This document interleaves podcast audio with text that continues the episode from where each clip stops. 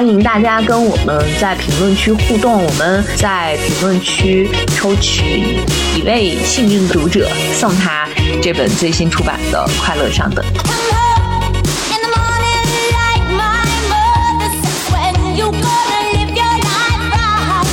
这里是春节后第一次跟大家见面的即兴沉默，我是张女士，我是花开满。我们今天还有两位老朋友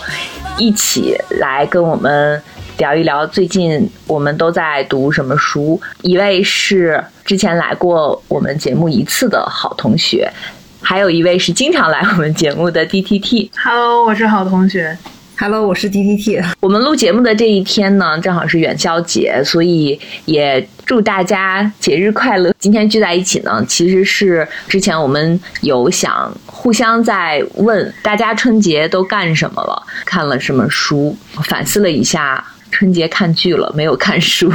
呃，好同学看了好多书，感觉。最用功的就是他了。这次我觉得放假其实还蛮蛮匆忙的，所以我其实第一本书是那个在回家的火车上看的，是一会儿可能跟花开马讲的那本书是一样的，就是《妥协社会》。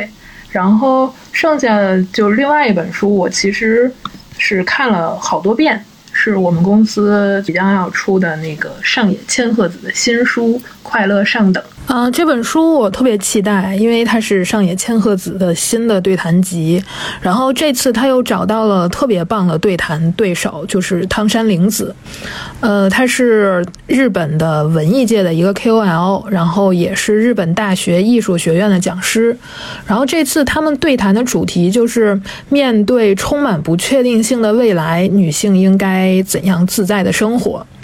呃，他们这场对谈发生于二零一一年日本三幺幺大地震之后，当时的整个社会背景就是天灾后又遭遇人祸。就书里形容，很多人是坐在地雷上凑合度日，其实和我们前三年的生活多少有一些相似之处。然后处在这种无论是对于社会环境还是个人生活方式来说都是巨大转折的这个时间节点上，他们两个坐在一起，然后。后展开了一场关于什么是人生中更高级的快乐，然后什么是自由的一场讨论，然后放在十二年后的今天去看，我觉得也非常具有启发性。呃，这本书特别好读，我前前后后读了至少三遍，然后每次都有不一样的收获。就是它其实不长，我第一遍看的时候大概两个小时就看完了，但是看似简单，但其实它其中是有大智慧在。嗯，它给我的感觉跟当时我同期看的另外一本上野的书《始于极限》其实是完全不同的感觉。呃，读完这个《快乐上等》吧，我。最直观的感受就是真的很快乐，无论是对谈的氛围，还是最后所传达出来的那种希望之感，就是给人非常积极的感觉。那我之前读《始于极限》的时候，另外一个作者铃木良美，她作为后辈，就是三十多岁，她当时依然对很多女性议题感到困惑和犹疑不定，嗯。在这本书里，上野其实是一个答疑解惑者的一个角色，但是在《快乐上等》这本书里，汤山玲子跟上野千鹤子的搭配可以说是势均力敌的。当时上野是六十多岁出头，未婚未育，汤山玲子是五十一岁。是已婚，但是一直坚持不育，两个人正好差一轮儿，其实都是处于人生下半场。这两位上年龄的女士其实非常厉害，虽然身处不同的领域，然后拥有不同的成长背景、不同的观点，但其实她们两个都有非常丰厚的人生阅历，活得非常精彩。嗯，整个人生活出了一种豁然开朗的状态。然后他们对于什么是女性更高级的快乐，然后以及如何自由的生活。进行了非常开放、坦诚的对话，比如说恋爱、婚姻、性关系、职场、社会问题、文化等等，就什么都拿出来说了，百无禁忌。然后他们是结合自己的生活经验以及学科背景，提供了很多嗯可以供我们这一代女性参考的建议，以及一些生存技巧。嗯，在我看来，这本书其实展现出了不同女性在生活思考上的多样性。就是如果跟《始于极限》去对比的话，那《始于极限》其实是关于困扰女性的诸多问题的提问和回答。那《快乐上等》则为女性追求自由生活提供了不设限的各种解法，就是提供了人生的多种可能性。就书里说，女性的生存技巧是不设限的。就女人可以在任何地方都能生存下去，这句话其实给我特别深的印象，在第一遍读的时候就有留下了非常深的印象。我觉得它充分体现了女性的智慧，而且越想越有道理。呃，在书里，上野跟汤山都分别分享了一些他们在自己过往的生活中使用到的一些身为女性的独特的生存技巧。那有一点，就比如上野提到他自己非常喜欢 Kenzo，然后他作为一个女性主义者，他从来没有在自己的装扮上刻意的去女性化，而是通过这个时尚的方式强化了自己的个人 IP 形象。然后他在东大。呃，职场中面对烦人的老男人的时候，他提出了不是正面对抗，而是采取迂回的战术，就是让对面的老男人看起来像个傻瓜就够了。然后他也在书里面提到，就是在婚姻制度之外，女性为了养老还可以选择互帮互助，就是有这个女性互助小组，而不是像数据统计的那样，呃，不结婚的男性普遍活得。比较短命，然后里面这些细节都非常有意思。然后这本书特别后劲儿十足的一点，也是它里面有非常多的金句。就是这个有一些尺度因为过大，所以之前出版前其实险些被退稿。就比如说谈到日本日趋没落，他们两个就说女性的子宫不是国家的工具。然后面对比性爱禁忌更深的这个自慰禁忌，他们就是说，自慰是性爱基本中的基本，是能否疼爱自己身体的。问题还提到，就是如果岁数大了，男人就不会主动靠近自己的话，那女性其实可以自己主动去接近男人。毕竟有钱大叔之前一直都是这样做的。就还有很多这种禁忌话题，我怕被节目剪掉，然后封掉播客，我就适时沉默好了。欢迎大家去看书。然后，另外这本书，呃，很有意思的一点是，它没有刻意去强调这是一本女性主义的书。然后，包括汤山，他甚至在书里面说，他不认为自己是女性主义者。但他依然活得非常自由和快乐，所以这给我一个启发，就是当我们去关注和讨论女性主义的时候，它不只是呃平权运动，不只是女性和男性之间的斗争，其实对于更多的这种独立的个体来说，它其实关乎的是呃女性自由生活的运动，就是按照我们想要的方式去生活，而不是困于外在的惯性压力，或者是。被别人告诉你该怎么做，而是我们自己想要做什么，想要什么，然后以及让我们成为能够理解这一点并采取行动、对自己的行动负责的成年人。读到了最后，上野跟汤山终于揭示出来了什么是女性最上等的快乐。他们两个最后恍然大悟，豁然开朗。其实这种上等快乐就是自由。于是，整本书的结尾传递出来的心情，就像它的书名一样，是非常快乐和积极的，与上野其他充满批判性又有学术关怀的作品很不一样。汤山把上野千鹤子内心非常乐观的一面激发出来了，抑制了他悲观的一面。我觉得这就是他们两个产生的化学反应。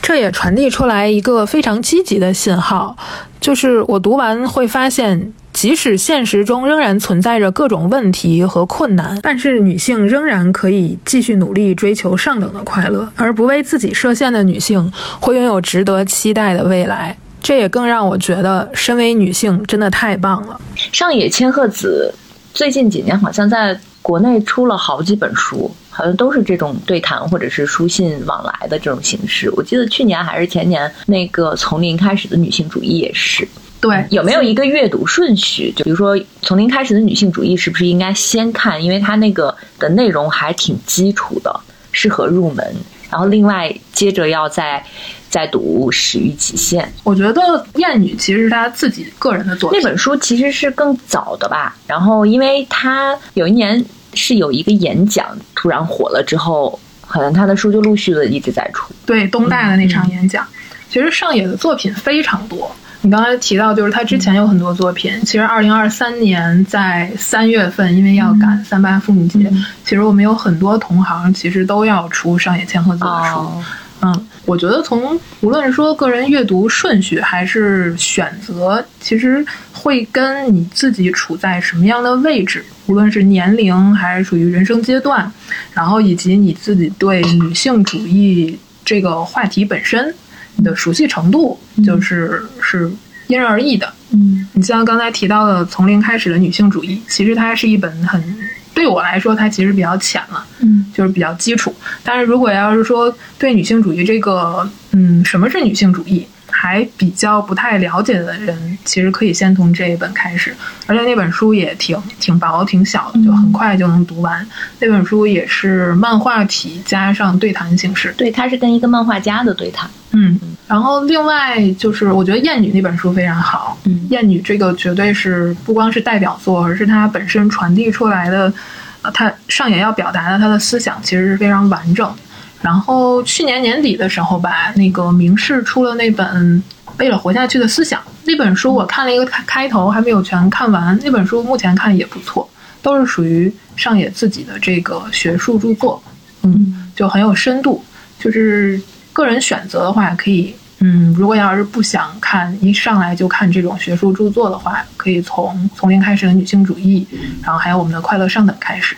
因为它都相对来说比较简单呀，期待这本《快乐上等》。因为我在过年的时候还看了那个很多国外的剧，就这次把《大小谎言》两季都看过了，其实也是女性的剧，发现其实女性的。面临的问题，其实无论是处于什么人生阶段，然后以及无论是什么社会角色，其实都会有遇到。但是我觉得这本书里面会很有意思的一点是，这个汤山玲子，她在五十多岁，然后活得非常肆意的一个状态，其实她会给很多女性一个榜样的一个效果。汤山她其实出身，嗯，出身的家庭非常好。嗯，就很富裕的这种，他爸爸应该是钢琴家，嗯，然后他从小就是有非常丰厚的文化资本，喜欢音乐，就是从小就喜欢音音乐，然后玩乐队，然后有各种的社会活动，就是一个现充，现充就是在现实生活中活得很充实的人，就不是活在虚拟社会、虚拟世界，然后也不是特别宅的那种人。他跟上野就都讨论到，就是。当下其实越来越多的年轻人其实活在了这个虚拟社会里面，因为不敢面对现实的痛苦。就他们当时聊到的是什么？聊到的是恋爱问题，说现在就是这种浪漫爱情又卷土重来。他们那个年代提到是冬冬日恋歌、冬季恋歌、冬季恋歌啊，是个韩剧吧？对，嗯，就是那种嗯一对一的非常专情的恋爱。就他们觉得这个是一个很很好笑的事情，就在现实中应该是不存在的。然后汤山这个人真的非常野，就是他当时他们讨论到婚恋问题的时候，那个上野问他说：“你丈夫如果出轨怎么办？”然后说：“我完全不在意丈夫。”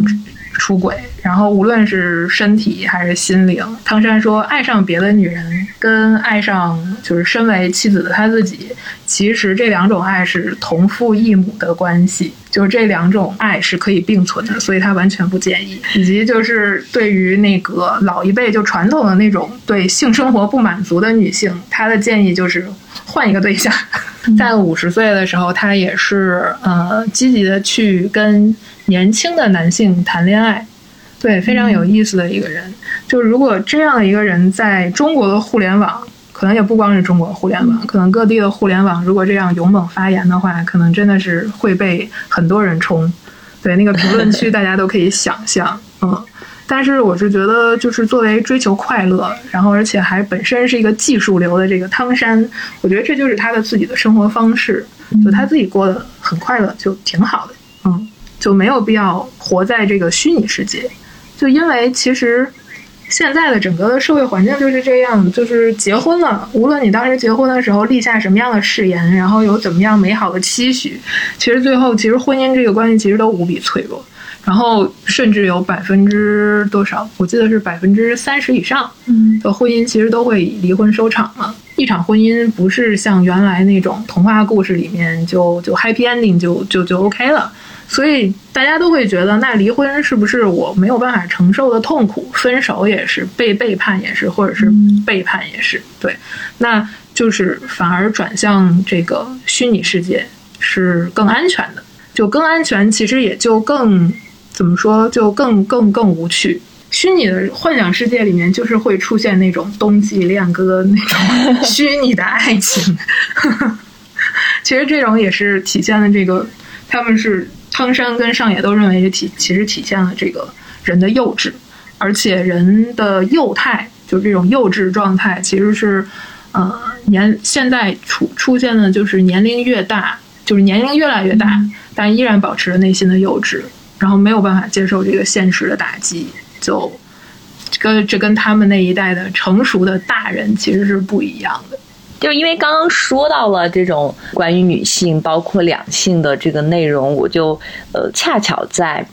春节期间看的书叫《我和我们》，就其实还挺值得放在两个放在一起看的。这本书是清华大学心理系的。老师刘佳写的，他应该之前在得到有心理学的课吧。这个书是相当于是写关于爱的，但它的副标题叫《关于爱的心理学通识》。嗯，其实也非常基础，就是从两个人怎么互相吸引，比如说心理学上择偶，为什么女性会呃选择就是又有钱的又。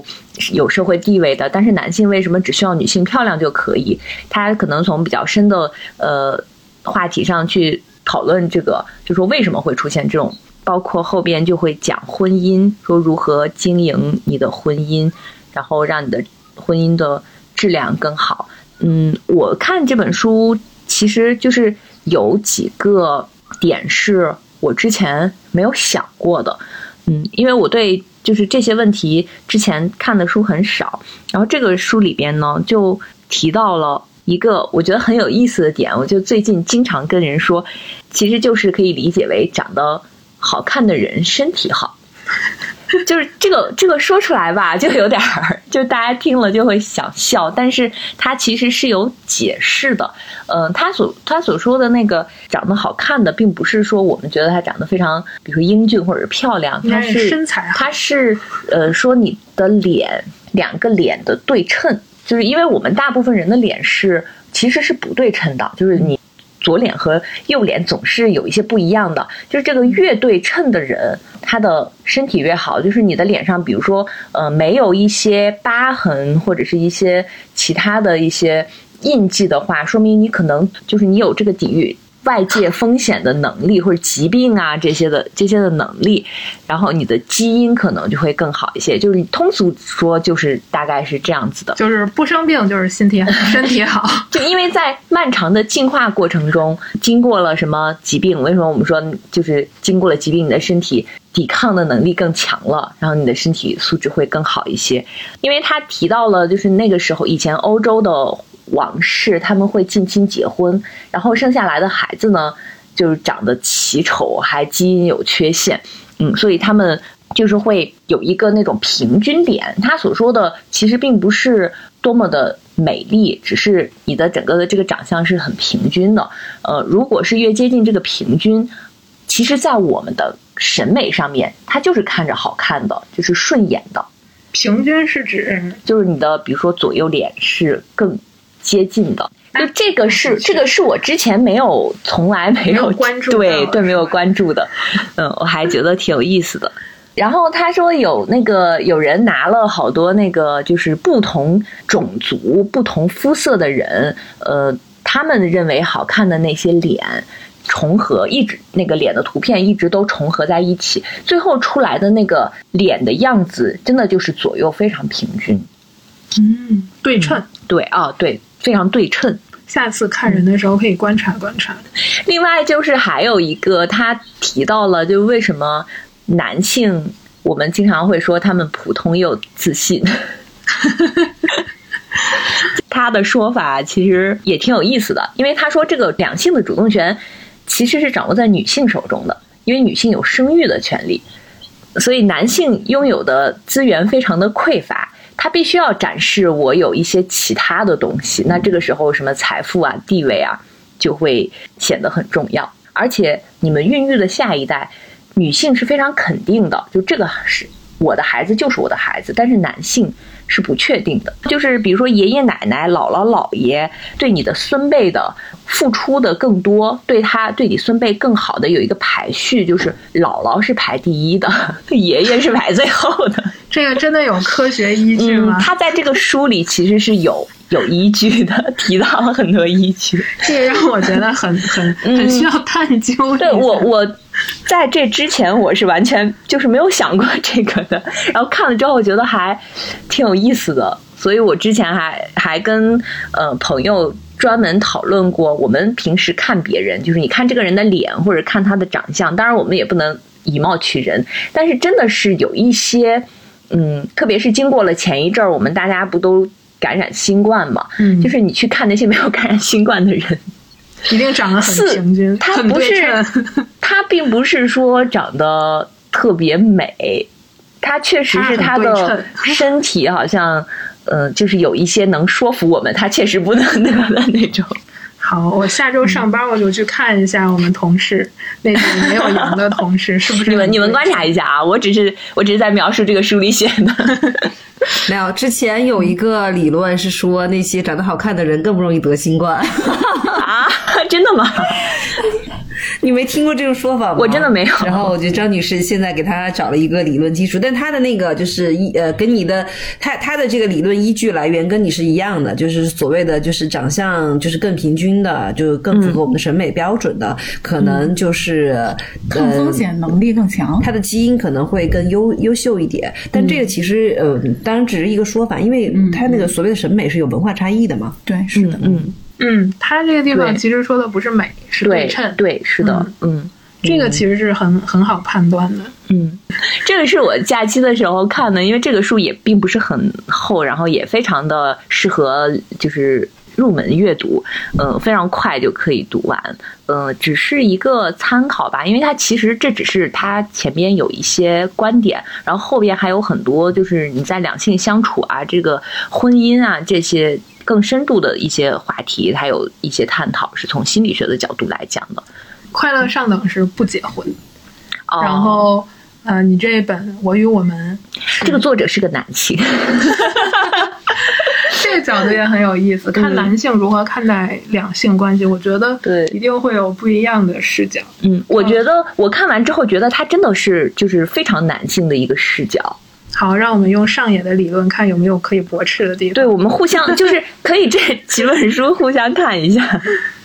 其实我觉得他这个理论跟很早之前的叫“男人来自金星，女人来自火星”嘛，或者反过来哈，那名字其实他也是差不多的观点，就说为说为什么男性就是。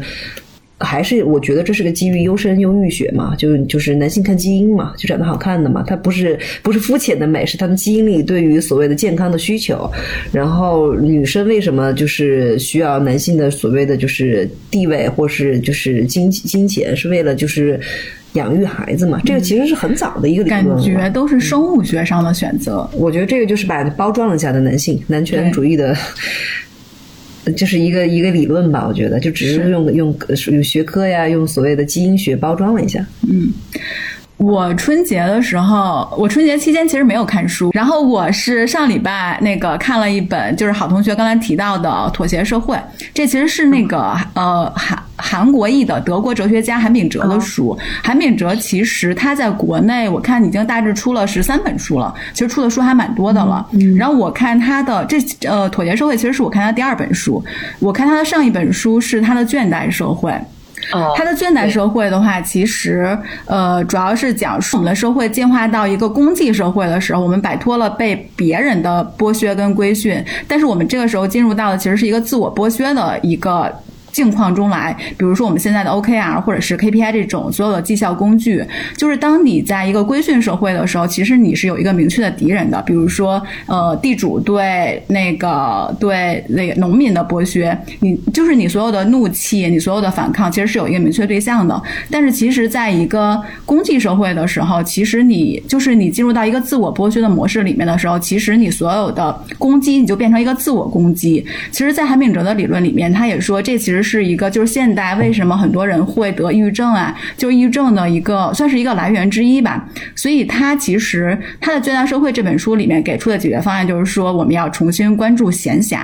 然后我因为《倦怠社会》是我前两年看的，然后我呃上周开始看那个《妥协社会》的时候，我发现其实他《妥协社会》的整个的理论脉络跟他《倦怠社会》其实是一脉相承的。就是嗯，当然他的更多的书我还没有看，我光看这两本书，我会觉得韩炳哲他是一个对就是现代性非常有批判精神，或者是一个非常批判现代性的一个哲学家。就是我们在比如说现代性带来的那些非常高级的东西，像积极社会，或者是肯定社会，或者是自我驱动性，或者呃自我驱动性这些，他会认为说他批判的这些，他会认为说这些都。没有了否定，就是痛苦被追求舒适取代了，然后生命的话就被异化成了生存，然后生活就成了一种僵尸式的存在。而且我觉得韩炳哲的书，它其实有一个比较明显的特点吧，就是他会关，他会从我们每个人就具体关注的那个事情。入手，然后来写，所以我我也我觉得这可能也是就是他的书这两年会有点流行的一个原因，就是他的书，坦白说，作为哲学著作来说，我觉得他的书是比较偏入门级的，就是不太深，然后就是没有哲学基础，或者是像我们不是学哲学的人，其实你也是可以看的。比如说在那个在妥协社会里面，他关注的议题一个就是大流行病，其实就是我们这三年的一个新冠嘛，还有一个就是社交媒体上大家点赞的一个行为。还有另外一个就是我们现在，比如说算法推荐、数据化推荐，它其实它这就是它的切入点，它会从我我们切身每个人都会关注到的话题来入手。然后比如说，他借由大流行病，他关注到的是说，呃，在大流行病肆虐的时候，其实每个人都被别人当做一个潜在的病毒携带者，就是我们用防范的眼神去注视对方，这个时候。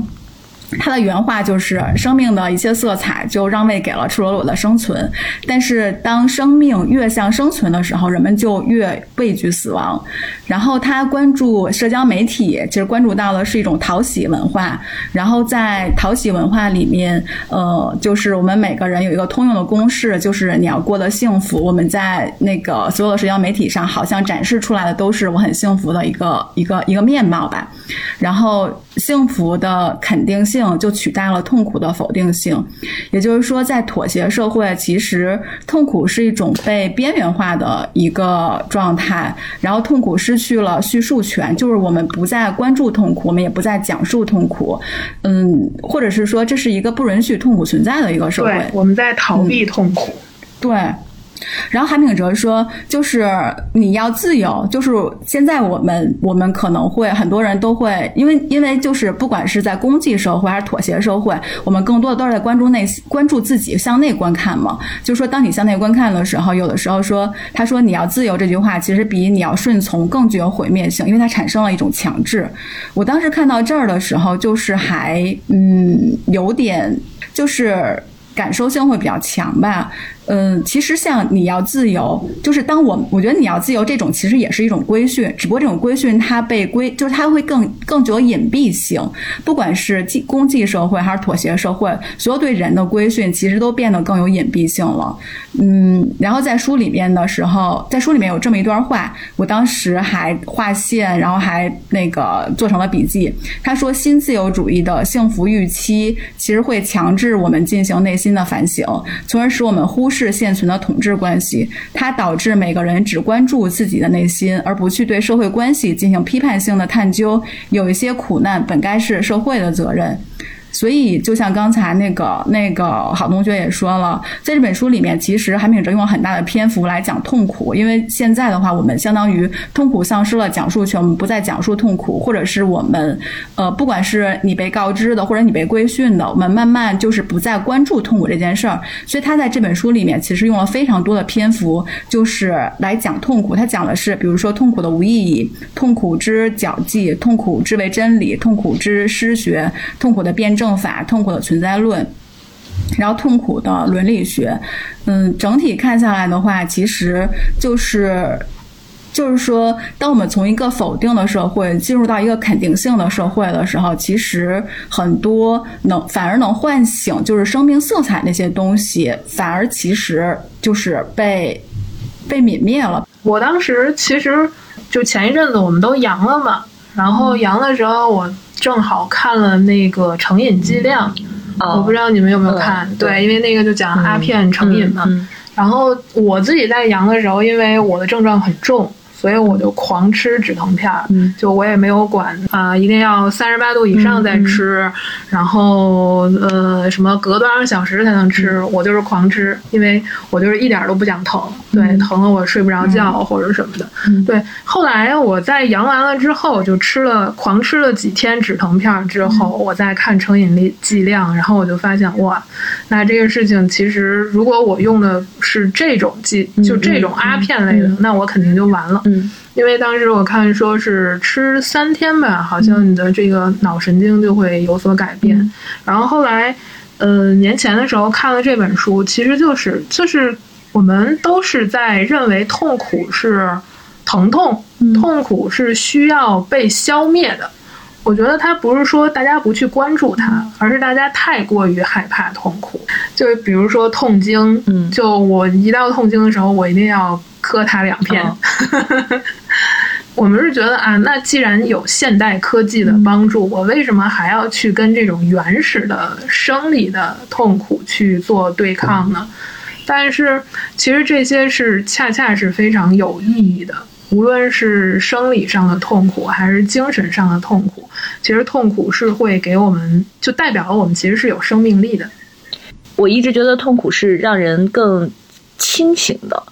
嗯，因为我本身就是一个很刚好同学说的那种那一类人，非常怕疼痛，就是我是一个重度的痛经患者。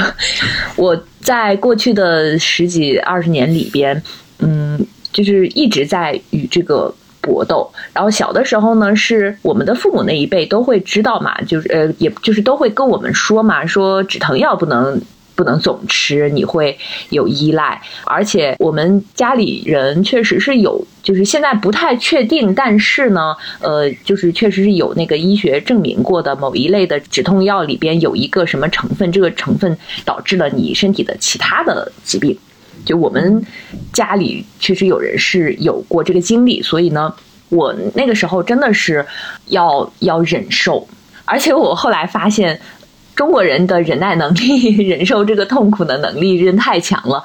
在你看到西方人，他们就是随便一个小小的疼痛，什么背痛啊这种痛啊，他们就就会开那个医生就会给你开止痛药。我那时候有一阵还挺羡慕他们的，就是后来你了解到了那个呃止痛药的一些原理之后。你会觉得我之前那些苦真是白受了，但是慢慢的也会就是平衡这个，呃，你怎么样去跟疼痛去对抗，也不是对抗吧，你就怎么去面对它和跟它相处，对，共处，不管是生生理上的还是心理上的，因为除了生理上的疼痛，有有的时候心理上的痛苦其实是更痛的。我觉得韩炳哲他在起码在我看整本书里面，他其实是对，嗯，他其实是他对我们这个社会是保持一种批判的态度的。他会认为说，我们现在的就是我们现在这个社会把人规训的会失失去掉一些让人之为人那种很鲜活的一些东西。但坦白讲，就是我也并不是完全认同他所有的观点。我是觉得韩炳哲他是因为他本科其实他在韩国国内是学冶金学的。他是去了德国之后开始就是进行哲学的研究。呃，我看他这两本书，我一直会觉得说，他对一些哲学上的东西，他其实会就是在纵深的深究上面其实是稍微差一些的，而且他。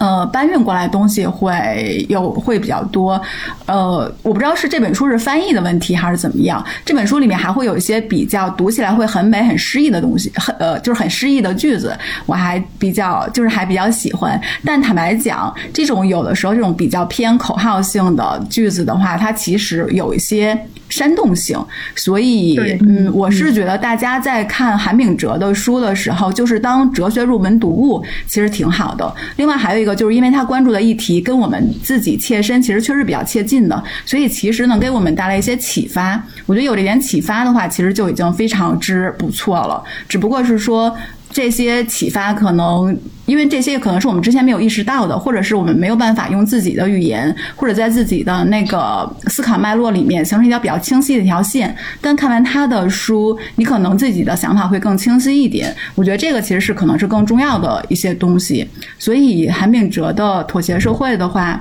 尤其是比如说他又关注到了那个大数据化。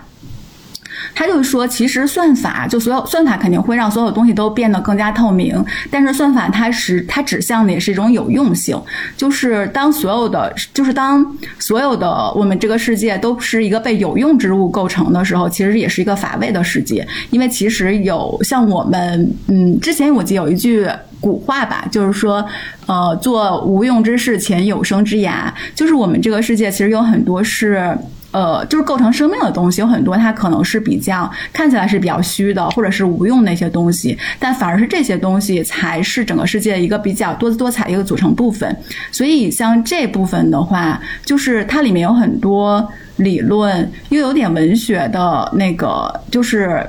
有点文学的那个。况味我觉得也还不错，但是呃，韩炳哲的书我还是推荐大家阅读的。只不过确实在读的时候，可能大家要就是要自己再思考一下。嗯嗯，大家都没有读小说吗？这个春节这么勤奋，社会学、哲学、心理学，但是这本书挺好读的，因为它挺薄的。其实，对，嗯，就一个一一个多小时就能看完，就看得快的话，一嗯。就是火车上是一个特别能专注阅读的啊，是的。杜老师看的也是上野千鹤子吧？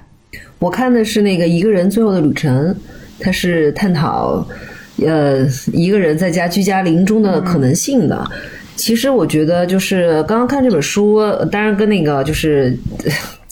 有个契机，就是关于那个就大流行有有关系吧，可能就是就是触有有有所触动，然后看这个书，我觉得现在就大家都在讨讨论的一个问题是，就是结婚率、出婚率和那个生育率都下降的问题，然后当然我们已经就是进入了一个就人口的拐点嘛。已经进入了人口负增长的时代了。然后现在，如果问一呃，就问很多人，你为什么不结婚，或者说为什么不生小孩？其实他们都能说出特别明确的理由。但是我觉得有一个问题是不能逃避的，就是说我们这些嗯不结婚或者是不生孩子的人，那我们的养老问题，我觉得这个是呃不管就是或多或少，或者是某一个阶段我们一定会考虑的问题。然后刚好我就是邻国嘛，就是。日本是一个老龄化、人口老龄化比我们早到来，也比我们就是严重的一个社会，所以我觉得他们讨论这个问题还是具有一些参考价值的。所以我想看一看，那对于而且山野千鹤子她也是一个。未婚未育的一个女性，所以我觉得，就不管是说她的价值观是在就是婚恋啊，还有就是人生态度上的价值观，是可以给我们做一个参考。我觉得她考虑比较现实的问题，就关于养老这个问题，特别是在居家临终这个事情对我们的那个借鉴意义，我也想参考一下。他这个其实讲的，他这本书其实还是有十年了快，所以我觉得这几年他日本社会是不是有更好的制度的嗯发展？我觉得。呃，还没有更新，但是我觉得他提了一些比较有意思的想法。首先啊，我觉得养儿防老这事情，其实可能对于我们这一辈人已经逐渐的发现了，就是这个其实是一个特别虚假的事情。对于孝孝道文化的这个事情，可能是有一定反思。我觉得我比较喜欢的一句话，就是说我们的孝其实不是出于一种所谓的伦理道义，而是你要明确的是，我们的孝是来源于我们对亲人的一种爱嘛。那在这种情况下，嗯，但是实际上就是在整个社会结构，首先我们这个社会结构就是我们可能现在独生子女，对于我们的养老问题是特别艰巨的嘛，就对于我们的父母辈的养老问题是特别艰巨的，可能都是一一对四、一对二的这种情况。那所以说，你完全就是。靠子辈去给长辈养老，其实已经不符合我们的现在的这种现实现实情况了。因为在以前，可能像就是我们的上一辈，可能他们是有很多就是姐妹兄弟姐妹嘛，然后就这种情况下，可能就是大家可以分摊养老的这个就是负担。但对于我们来说，特别是对于一个。嗯，下有下有小孩儿，上有几个老人的这种家庭，其实这个是一个特别现实的问题。那再对对我们来说，如果就是不结婚不生孩子，那老了以后要怎么就是怎么就是。养老这个问题，它其实它不仅仅是养老的问题，它就涉及到一个生命的忠诚，就是你居家临终的问题。这个首先涉及到一些观念的问题，就比如说，他说，其实，在日本，大家就是在医院临终的这个情况也是占了绝大多数，哪怕你是在嗯养老院。或者是在家里的那种慢性病，已经就是不不可治愈的这个疾病，但是你最后临终都是在医院，因为他们对于就是对于这些老人的子女来说，好像不去医院抢救，明明你知道可能这个病已经没有什么抢救可能了，但是如果你不是在医院走的，好像是一种不孝，这是一个观念的问题。现在就是。呃，在日本的社会，他们其实有种观念，就是说，其实是倡导大家是在有一些就是专专门的临终的机构，或者是在家家里临终，就不一定非要占用那个所谓的医医疗资源。其实，对生命的告别，这是一个理念，一个是观念上的一个改变，还有一个就是它是从社会制度上怎么来，就是更健全的为这个就是我们可能将来可能到来的一个老龄化社会，以及可能这些。我们这一辈人可能很多是没有子女的，不管是从经济上、制度上，还是从就是整个的社会服务上，那怎为怎么为这个就是这一代人的养老以及送终，他会做一个制度化的设计？我觉得是，我去看一看这个书，为自己做来为为自己做一点准备。就关于养老的问题，因为上野经常会探讨养老的话题。然后包括老年人的性，然后啊老年恋爱，然后养老，然后独居养老这种，尤其他自己的个人角色是这个样子。但其实因为我们都是同专业的嘛，就社会学的这个养老的问题，一直是我们学科一直在讨论的。然后像其实我觉得养老问题对于咱们来说，一个是就是在哪儿养，一个就是这个非常客观，就是一个。客观存在的问题，另外一个就是精神上面，就是如果你要没有家人，你如何来独自面对死亡？这个事情其实也是除了就是说基于养老制度，这个每个国家不同的养老制度，然后像原来之前中国一直都是家庭养老嘛，就是养儿防老，对，就是起码在咱们父辈这一代应该都是这样。然后到我们这一代，无论是说呃不知道库里有没有钱，有没有养老金够咱们养的，然后另外一个就是究竟有没有人给我们养，其实都是问题。我是觉得，现在从从从我们自己的角度来说，还是说应该是多赚钱。除此之外，应该是没有什么其他的更好的解法。我发现了商机，去开养老院。善千鹤子这个里头提到了有一个所谓的那个，就是呃互互助小组嘛。就首先可能是你有一个这个，他当时举了一个例子，所谓的 K 小组嘛，就是这些人里头有人可能专业，他是律师，是帮你就是负责你的处理你身后的那些法务问题，有财务。他当时那个 K 小组是其中有个 K 女士，她是得了癌症，然后。后在这个最后的这个生命的最后阶段，是有这个互互助的这个小组来帮他处理关于一切的，比如健康，然后以及他的那个去送医院，他的那个护理问题，以及他的所有的那个财务法务问题来处理这些东西。嗯没错。然后呢，他就对，所以他说这种就是互助小组，他们想把这个是这个小组想这个方式想践行下去。但是呢，首先有人提到，就说可能我们的朋友跟我们的年纪都差不多，那大家就是到了那个 就是就是人生的下半场可能遇到的问题，都遇到同样问题对同样的问题。所以他有个观点特别有意思，一个是你要人缘好，你要交就是各种朋友，还有就是你要交年轻的朋友。对，对是这个在《快乐上等》里面也提到了，就是他说的是，就是当你面对养老问题，就是大家都会，就比如说女性年龄大了，四十岁的时候，她就想我会不会应该结个婚，避免我将来太过孤独，没有人照顾。那其实是因为 非婚状态之外的这种选择实在是太少了。而且我们现在的法律制度也会有一些难点，就是你你将来如果你是一个人，那你的这些财产怎么处理？就是假如有财产的话，对你的这些就是身后事，呃，你要给谁，让谁来继承？就是如果你想要把这些东西给一个跟你毫无血缘关系的。呃，人的话，那个整个手续和流程非常复杂，可能要在你生前的很长时间，你就要开始谋划这些事情。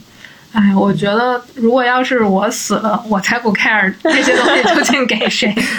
我觉得如果能在活之死之前能够好好利用好自己的财产，让自己最后一段生命能过得有尊严，然后价有发挥它的对发挥它的价值就够了。就是最后，无论说我那个死的时候钱花没花完，这个人都死了，你管他呢？